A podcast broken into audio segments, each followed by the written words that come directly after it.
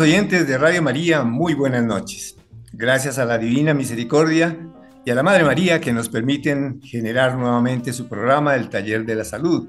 Su servidor Gilberto Acuña Gómez, médico pediatra, tiene el gusto de presentar la emisión de esta noche. Igualmente, gracias al padre Germán Acosta y al grupo técnico de la emisora que hace realidad la emisión de este programa. Para esta noche hemos invitado a una persona bastante versada en su tema y que nos va a hablar, y estoy seguro que nos va a dejar una gran cantidad de mensajes para nuestra cotidianeidad, para lo que significan los riesgos, que a veces no los percibimos en, los, nuestros entornos y que sí los presentan especialmente en edades, por ejemplo, como en la infancia o en la edad adulta, en la vejez. Entonces tenemos el gusto de tener esta noche al diseñador industrial Eduardo Medina Torres. Él es profesional egresado de la Universidad Javeriana, él es docente y un emprendedor con su empresa eh, que se llama Morada Segura. Entonces, Mm, vamos a eh, presentar a Eduardo y que nos cuente su experiencia, el por qué su dedicación en lo que hace de Morada Segura, el por qué toda la experiencia que tiene y las enseñanzas que provee permanentemente en el cuidado especialmente de los niños. Y yo creo que de pronto podemos hablar un poquito de otras personas vulnerables, ¿no es cierto, Eduardo? ¿Te parece? Muy buenas noches y muchísimas gracias, Eduardo, por darnos este tu valioso tiempo. Hola doctor, muy buenas noches, muchas gracias por la invitación y muy buenas noches a toda la audiencia. Como, como lo decía el doctor, pues llevo 10 años trabajando por la seguridad infantil, por la prevención de accidentes infantiles, principalmente en el hogar, en el carro, en los colegios, pues básicamente pues en los lugares donde los niños acuden o donde los niños viven, tratamos de, mitigar todos los riesgos para prevenir accidentes infantiles irracionales. Excelente, Eduardo. Una pregunta. Eh, tú en tu perfil profesional colocas que eres el primer child profer en nuestro país. ¿En qué consiste esta dedicación profesional? Que yo creo que son cosas interesantes para nuestros jóvenes que están formándose profesionalmente y encontrar alternativas de formación y emprendimiento. Sí, señor. Eh, un, child eh, un child proofer es una persona que ejerce el oficio del child proofing. El child proofing es un oficio eh, que se regularizó en Estados Unidos que se organizó, digamos así, o sea, el tema empezó como empírico, pero ya hace muchísimos años se convirtió en un oficio regulado y básicamente este oficio es el oficio de asesorar a los padres en sus viviendas para tener una vivienda segura y también somos expertos en acondicionar la vivienda para evitar los accidentes. Por acondicionar la vivienda me refiero, por ejemplo, a poner puertas en las escaleras, a poner seguros en los gabinetes, a mm, de cierta manera poner seguros o protecciones en las ventanas, en los balcones, en fin, en de cierta manera modificar o adecuar la vivienda para prevenir accidentes infantiles en el hogar. Entonces, eh, pues yo soy la primera, la primera persona en Colombia que empezó a trabajar este tema hace una década, en 2013 empecé yo, yo fui a Estados Unidos, eh, aprendí del oficio, mm, me regularicé, me fui miembro de la, de la, de la International Association for Child Safety durante nueve años y el año pasado yo creé mi propia academia también para, para formar consultores en seguridad infantil. Entonces, pues eh, llevo, como te decía, doctor, una década estudiando los riesgos de los niños eh, y asesorando pues a los padres o a los cuidadores para, para prevenir accidentes infantiles. Eh, como decía yo hace un momento, yo creo que en términos generales tenemos los niños, siempre nos preocupamos por eh, su vestido y seguimos avanzando en la edad del niño y entonces estamos pensando a qué eh, institución escolar los vamos a llevar y la vamos escogiendo. pero yo creería, y ahorita conversamos un poco de qué tanto se sabe de la cantidad de accidentes que se puedan presentar en los hogares. Sin embargo, quisiera que antes nos contara un poco sobre encuentro en tu eh, perfil profesional que te informaste también en el Chai Passenger Safety, Safety Technician, perdónenme la pronunciación, para también experto en la movilidad y en la seguridad vehicular. Así es, sí, señor. Em, bueno, traducido al español, eso es un técnico en la seguridad del niño pasajero. Eh, yo en Estados Unidos me certifiqué también en este tema y pues básicamente esta certificación eh, lo que hacemos es enseñarle a los padres a instalar las sillas de los niños en los carros y les enseñamos cómo transportar de manera segura a los niños en los carros. También fui el primer colombiano que se certificó em, en el país, pues yo viajé a Estados Unidos para certificarme y en estos años, en esta década, he ayudado a más de 3.700 familias a instalar las sillas de sus niños en los carros. Este tema muchas veces la gente no lo, no lo ve importante, entonces, empezando porque la mayoría de los niños en el país no, no llevan silla infantil en el carro, que eso es bastante preocupante, y los poquitos que por voluntad, porque tristemente en Colombia no es obligatorio llevar a los niños en silla infantil, entonces, estos poquitos que sí tienen silla, pues eh, la tienen mal instalada o no la, no la saben utilizar. El 99% de las sillas en el país están mal, están mal instaladas porque es un accesorio o un implemento de seguridad, no es algo que hay que tomar a la ligera, no es un producto como un juguete. Entonces hay que ser muy cuidadoso porque una silla infantil mal instalada o mal utilizada, es decir, si el niño no está bien amarrado a la silla, por ejemplo, pues no va a cumplir la función de protegerlo en caso de un accidente automovilístico, que es de las cosas más peligrosas que le puede pasar a un niño y estadísticamente pues es de los principales causantes de muerte accidental infantil. Y aquí aclaro que es muerte accidental, no muerte por, por alguna enfermedad o por salud pero de los accidentes más delicados son los accidentes de tránsito y una silla infantil pues puede salvarle la vida en más de un 70% y reducirle las lesiones en más de un 90%. Excelente. Eduardo, quisiera interpretar un segundito para que eh, volver a tomar como desde el comienzo. Y yo lo, lo he repetido como en dos veces, que es muy, aún los mismos pediatras hago el acto de reflexión como que no pensábamos mucho en eso. Sí, dábamos unas indicaciones de que cuidado con las barandas, en fin, pero mm, algo así como más estructurado, un programa más serio y estructurado, pues en términos generales, y ya se está presentando. ¿Y por qué me he detenido en presentar todos estos elementos de tu perfil profesional? Precisamente indicando a las personas que hay que tomarlo eh, seriamente que no hay muchas personas que estén preparadas para esto y que sería bueno que nos preparáramos. Ahora bien, ahí es donde empiezo o quiero devolverme un poquito. Si conocemos verdaderamente la estadística de los accidentes, tanto domésticos, a nivel escolar y a nivel de la movilidad vehicular, incluyendo también que me preocupa la movilidad en el transporte público. ¿De eso se conoce de alguna manera esa estadística? Tú que estás al día en esto, eh, ¿recibes de alguna forma o el Estado o los medios de eh, recolección de datos sí nos informan acerca de cómo está el perfil de accidentes en la infancia especialmente? En Colombia no hay tantas eh, estadísticas y las poquitas que hay no son tan precisas, ¿sí?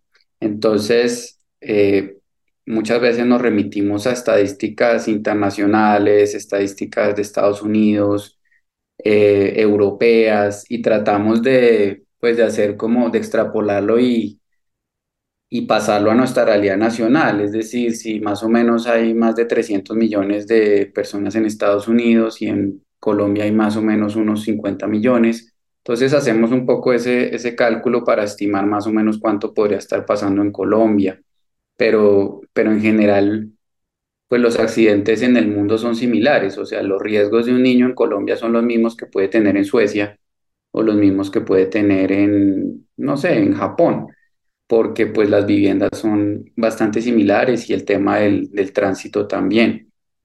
Se estima, por ejemplo, que la principal causa de muerte accidental en niños y adolescentes eh, son los accidentes de tránsito, pero si hilamos más fino, por ejemplo, la principal causa de muerte entre 1 y 4 años o entre 0 y 4 años son los ahogamientos. ¿Sí? Esa es la número uno, los ahogamientos de 1 a 4 años, pero si ya tomamos em, un rango de edad mayor hasta los adolescentes, estaríamos hablando de los accidentes de tránsito. Otra cifra importante a tener en cuenta es que la mayoría de los accidentes infantiles suceden en el hogar, generalmente en compañía de un adulto responsable, que en su mayoría siempre ese adulto es un familiar. ¿Eso que nos está diciendo? Que a diferencia de lo que la gente cree, y es que cree que su hijo está seguro en su casa y le preocupa es la calle, el colegio, el jardín, la guardería, todos esos lugares, en realidad no se está dando cuenta que la mayoría de los accidentes y los mayores riesgos van a estar es en su propia vivienda. Así esté cuidado por un adulto responsable que será un familiar, papá, mamá, tía, abuela. Entonces es mirar un poco y entender que para prevenir accidentes infantiles, si quiero atacar la estadística más alta, pues debo empezar por mi propia casa y quizás no preocuparme por el hotel, el restaurante, la guardería, que al final de cuentas hace parte de un tercero y yo no puedo hacer mucho al respecto. Si yo no puedo modificar o adecuar el restaurante donde voy a llevar a mi hijo a comer, pero sí puedo hacer algo en mi propia casa. Entonces la invitación es a empezar desde la casa y empezar en el embarazo. Uno tiene que prepararse para la llegada del bebé, tener lista la vivienda, tener las adecuaciones listas para cuando llegue el bebé, porque no todos los peligros dependen de la movilidad de los niños. Y asimismo en el vehículo, estar preparados con la silla lista en el vehículo para que cuando el bebé nazca y salga de la clínica desde el primer día de nacido lo transporten en una silla, si es que lo llevan en un vehículo particular, a menos de que salieran a pie de la clínica y caminaran hasta, hasta su casa. La mayoría generalmente sale en un taxi o sale en un carro propio de la clínica para su casa. Muy bien, entonces eh, ya con ese perfil estadístico que nos has comentado eh, y ese cuidado que me parece fabuloso que habla desde antes del nacimiento del niño, la familia entre a estructurar un cuidado, podríamos ya como empezar, por favor, Eduardo, a enseñarnos a tener esa morada, esa vivienda segura para los niños tal como tú lo conoces y como estarías darle el consejo y atendiendo también lo, que, lo mucho que dijiste. Seguramente muchos niños al salir de la clínica van a ir en un taxi, hasta en un transmilenio, los hemos visto de acuerdo a la disponibilidad económica de la familia y realmente cuando damos educación, pues creo que lo correcto es que nos atengamos a que el país pues tiene una variabilidad y una amplísima gama eh, eh, de disponibilidad económica. Entonces, ¿cómo podríamos manejar eso? Como tomar esos mínimos necesarios y ya de ahí para adelante las personas ver cómo llega a esos máximos, si dispone de una silla, etcétera. Entonces, por favor, que nos enseñaras eso para tener esa morada segura desde antes del nacimiento, cómo se prepara esa familia, esa familia de un ingreso económico digamos, pues por encima de un salario mínimo o algo así, como mirarlo eso en esa manera un, un tanto estratificada, que no debiera ser el ideal, sino que todo el mundo dispusiera de los máximos. Pero bueno, como mirar esos mínimos, ¿cómo nos aconsejarías ya de una manera práctica preparar esos hogares? Claro que sí, y, es importante lo que dice el doctor, y es que pues la seguridad infantil no, no discrimina eh, un, un estrato, digamos, socioeconómico, ¿bien? Los, los niños, y, aquí también es importante, muchas veces la gente, pues cuando, cuando, cuando conoce mi, mi oficio, de cierta manera piensa que, que es algo para ciertos eh, estratos sociales, ¿no? Como para, para la gente rica que puede, puede hacer algo al respecto con la prevención de accidentes infantiles y pues no es así. O también hay una creencia y es que los niños ricos no se accidentan y los niños pobres sí, que los niños eh, ricos eh, están más protegidos que, que los niños pobres y generalmente tampoco es así. O sea, eh, a cualquier estrato podemos encontrar niños que se queman, niños que se cortan, niños que se caen, etcétera, etcétera. Entonces estas recomendaciones van, a, van para todos independientemente de su poder adquisitivo.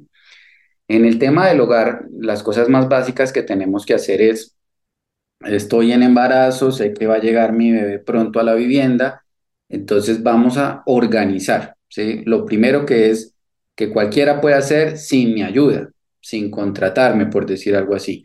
Entonces tengo que organizar la casa. Y el primer consejo que les damos es, recorra toda la vivienda de rodillas. Bien, a la altura de un bebé gateador. Camine por toda la casa imaginándose que su bebé ya empezó a gatear y empiece a buscar por toda la casa gateando todo lo que se podrá encontrar su hijo. Ahí se van a encontrar muchísimas cosas que generalmente podrían lastimarlo. Entonces vamos a segmentar un poco. Cuando empiezo a gatear por la vivienda, me puedo encontrar cosas pequeñas, cosas que se puede llevar a la boca, se puede tragar. Y la recomendación es que mientras hagan este recorrido de la vivienda, lleven con, en su mano el tubito de papel higiénico, el cartoncito que sobra después de utilizar un papel higiénico.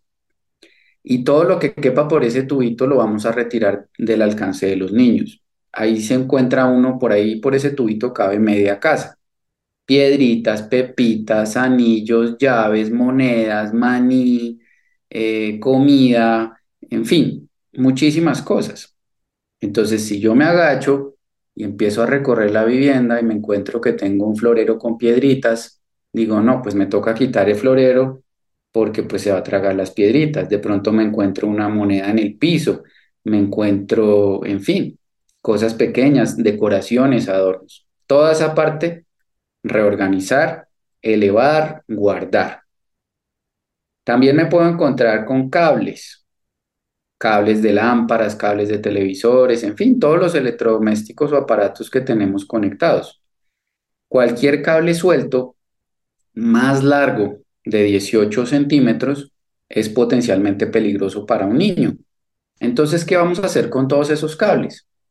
Los cables que recorren un trayecto, es decir, es decir, que van de un punto A a un punto B, por ejemplo, de la lámpara a la toma eléctrica, del televisor a la toma eléctrica, del monitor del bebé al enchufe, lo que vamos a hacer es meterlos por unas canaletas plásticas.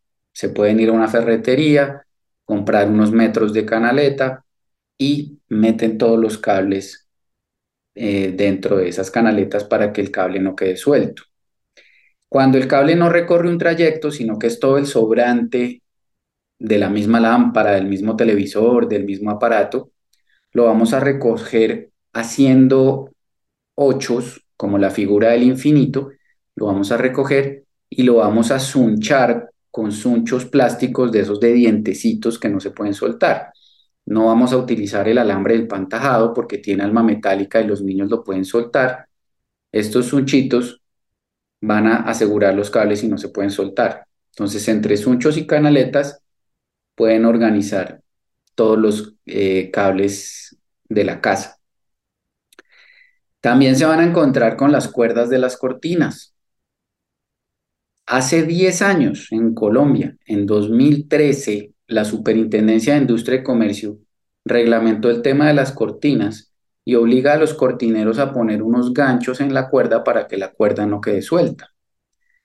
Todo el que haya contratado a un cortinero de 2013 para acá, si no le pusieron los ganchos, tiene el derecho de llamar al cortinero y pedirle que le ponga los ganchos a las cortinas y gratis porque debió haberlo hecho en su momento. Y si la persona no contrató el servicio de un cortinero, sino que compró una cortina en una tienda de cortinas, en, un, en una ferretería o lo que sea, esas cortinas vienen con los ganchos incluidas. Por ley tienen que venderlo con el, con el kit completo con los ganchos.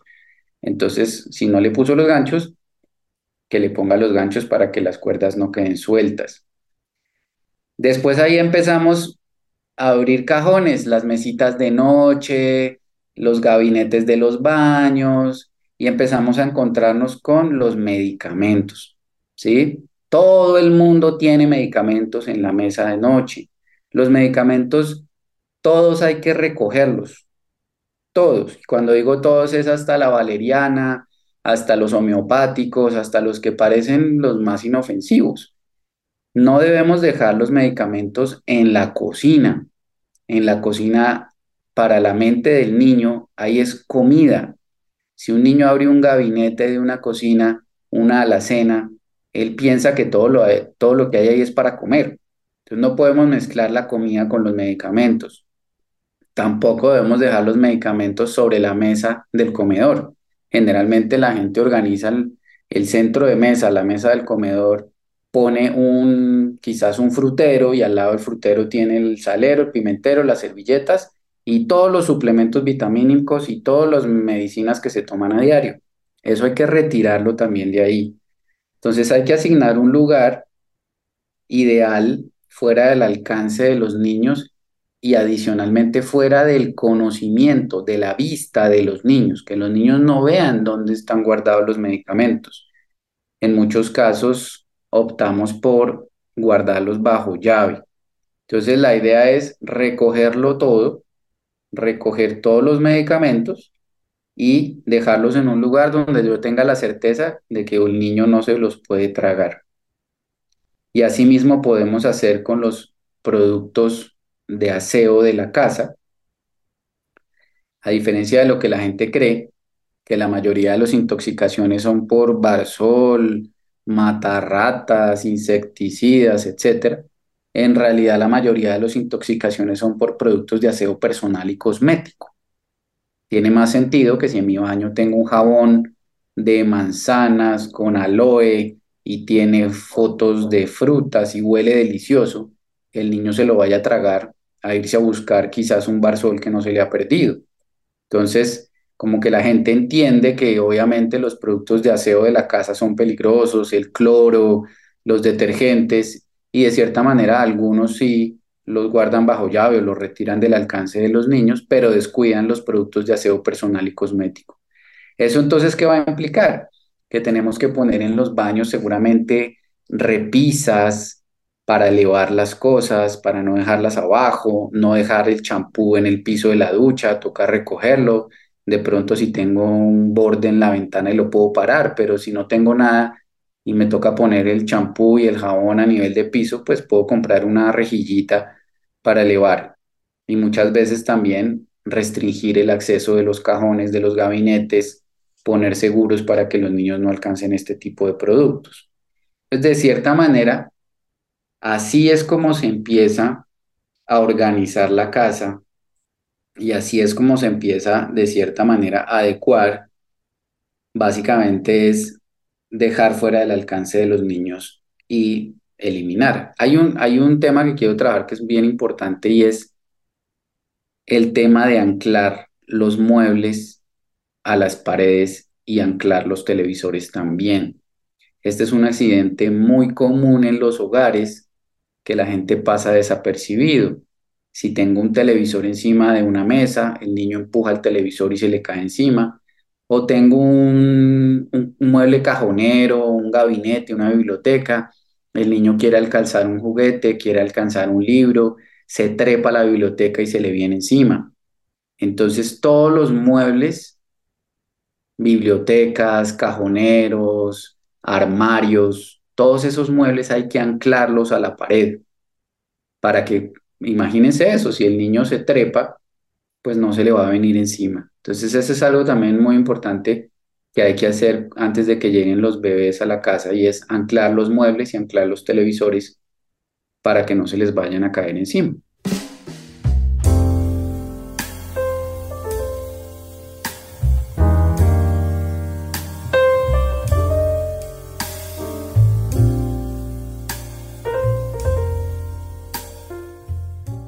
Muy importantes todas esas recomendaciones que nos estás dando en cuanto, digamos, las escaleras, eh, enchufes, ventanas, mm, la disponibilidad de los eh, sitios donde va a dormir el niño. ¿Qué recomendaciones prácticas hay alrededor de eso, Eduardo? Excelente pregunta, doctor. Entonces, como estamos hablando de prepararnos, el día que llega el bebé, el primer día a la casa, pues tenemos que tener claro en dónde va a dormir. La Academia Americana de Pediatría fomenta y recomienda el room sharing, que es compartir la habitación, por lo menos seis meses, ojalá el primer año, pero va en contra del bed sharing, surface sharing o el co-sleep, que es el colecho. Entonces, ¿qué nos está diciendo la Academia Americana de Pediatría? Que el bebé debe dormir en la misma habitación con sus padres ojalá el primer año, pero no debe dormir con ellos, debe dormir en su propio espacio, en su propio lugar, o sea, dentro de la habitación de los padres, pero no en la cama con ellos. Entonces hay tres opciones, un Moisés, una cuna o un corral. El Moisés tiene una vida útil muy corta, solamente se puede utilizar cinco meses. Entonces, es mejor de una vez una cuna o un corral que va a tener una vida útil más larga, porque pues comprar un producto para usarlo cinco meses, bien costoso que es y, y no lo voy a poder utilizar casi mucho tiempo. Es muy importante hilar fino en comprar una cuna o un corral seguro. Hay unas normas técnicas y normas de seguridad que hay que cumplir. Eso sí es un poco más extenso y detallado. La gente me puede escribir a mí, yo le mando un PDF con, con las condiciones mínimas de lo que debe tener una cuna para cuando la vaya a comprar.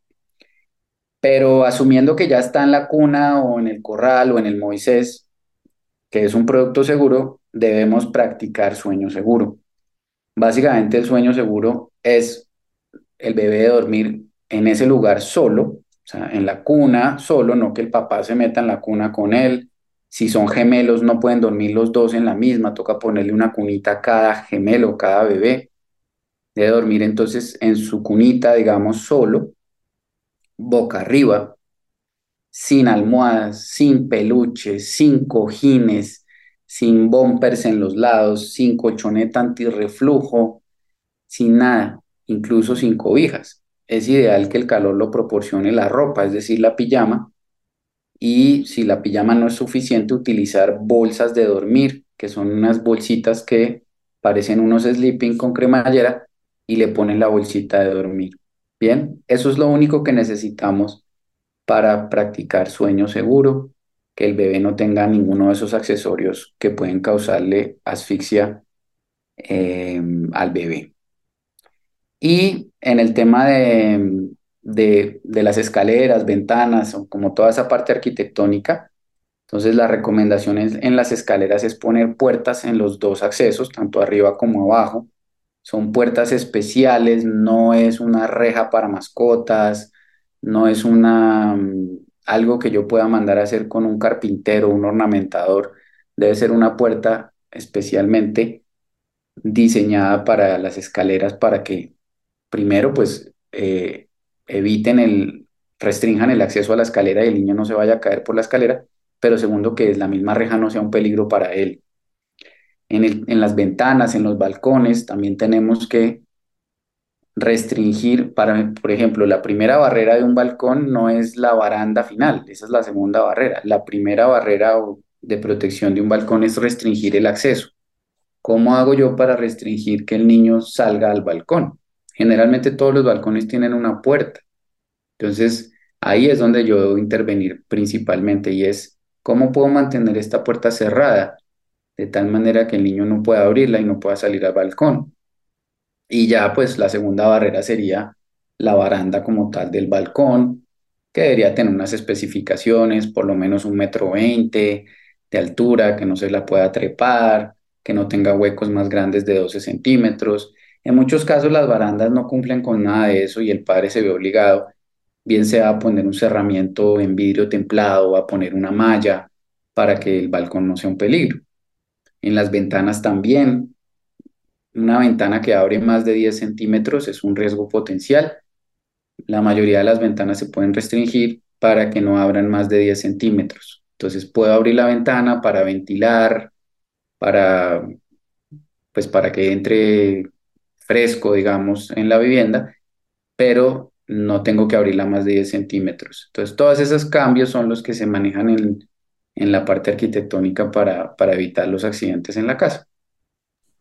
¿Existen alguna forma de aditamentos? Por ejemplo, si uno tiene una ventana con unos postigos que abran mucho más de 10 centímetros, existen algunos aditamentos que permitan limitar ese movimiento, la seguridad también con las puertas que hagan que el niño no las pueda abrir tan fácilmente para que no circule tan libremente. ¿Existen aditamentos en el comercio fácilmente accesibles? Sí, eh, día a día cada vez vemos más productos en el mercado que nos ayudan con la seguridad infantil. Aquí me gusta hacer una aclaración. La seguridad infantil no se basa en productos. La seguridad infantil se basa en la educación de los adultos. Un producto es meramente un complemento que me facilita la vida, pero no me va a reemplazar como cuidador y tampoco es que sean milagrosos. Eh, pero sí, sí nos, son unas grandes herramientas de, gran, de ayuda cuando, cuando necesito hacer todo eso. Hay que tener cuidado porque el mercado, como todo, como en el mercado hay productos alimenticios buenos y productos alimenticios malos, y hay, no sé, televisores de buena calidad y televisores de mala calidad. Así mismo pasa con los productos de seguridad infantil. Hay muchos que son malos, hay muchos que son buenos. Entonces, un producto bueno de, de, buena calidad, que cumpla con normas de seguridad, me va a ayudar mucho. Seguros en los cajones, seguros en las ventanas, las puertas de las escaleras, incluso los productos para anclar los muebles a la pared. Entonces sí hay un portafolio muy grande de productos que la gente puede conseguir que le puede ayudar a complementar su cuidado, ¿sí? A complementar su trabajo de cuidador. No es que entonces le puse un seguro al balcón o le puse un seguro a la escalera y me desentendí de, cuidar al niño. Entonces es algo que me ayuda con el cuidado. Las tapas de las tomas eléctricas o hay tomas eléctricas especiales para donde un niño mete una tijera o un cuchillo y no pasa nada. Eso me ayuda mucho a, a ayudarme con mi labor de cuidador, bien sea un padre, una niñera o un familiar que cuida a los niños.